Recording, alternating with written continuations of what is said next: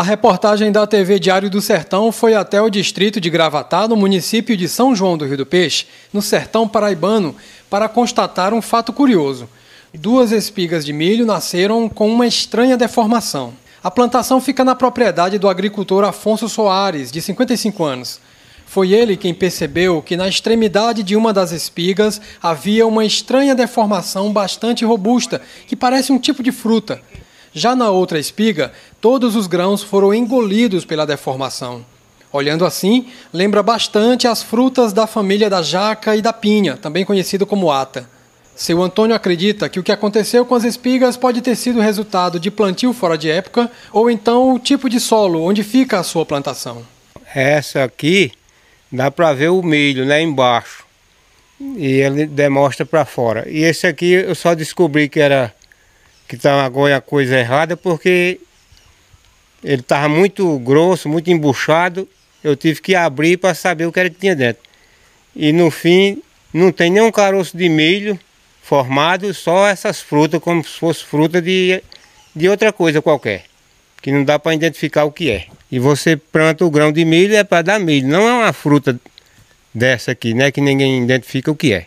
Eu acredito que pode ser que eu plantei fora de época, pode ter passado cedo, ou a terra, depende do, da terra. Porque uma terra é mais forte, às vezes não, em vez de dar o milho, dá essa fruta aí, de tanta terra ser tão boa, forte, né? O povo fica impressionado porque não é normal uma espiga de milho, você plantar um grão de milho e, e sair uma coisa completamente diferente que não dá para nem identificar o que é. Mas o engenheiro agrônomo Francisco Arcanjo Neto esclarece que foi um tipo de fungo que provocou a mutação genética e que a escassez de chuva pode estar contribuindo para o surgimento. É uma mutação genética né, causada pelo fungo, um tipo de fungo, e as causas dessa mutação é a falta de chuvas, o solo muito seco. Aí o fungo ele se aproveita dessas dificuldades da planta que está muito frágil, muito é, precisando de, de, de, água, de nutrientes, aí ele ataca as espigas. Existe algum combate, Arcachim?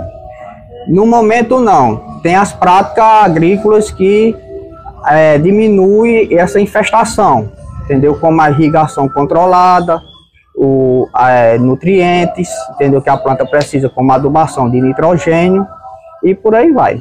Essa mutação não dá na lavoura toda, entendeu?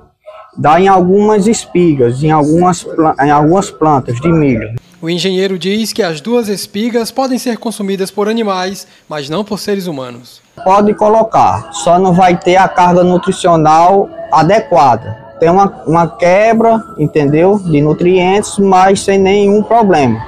Pode fornecer essa forragem, forragem para os animais. Não tem nenhum problema não.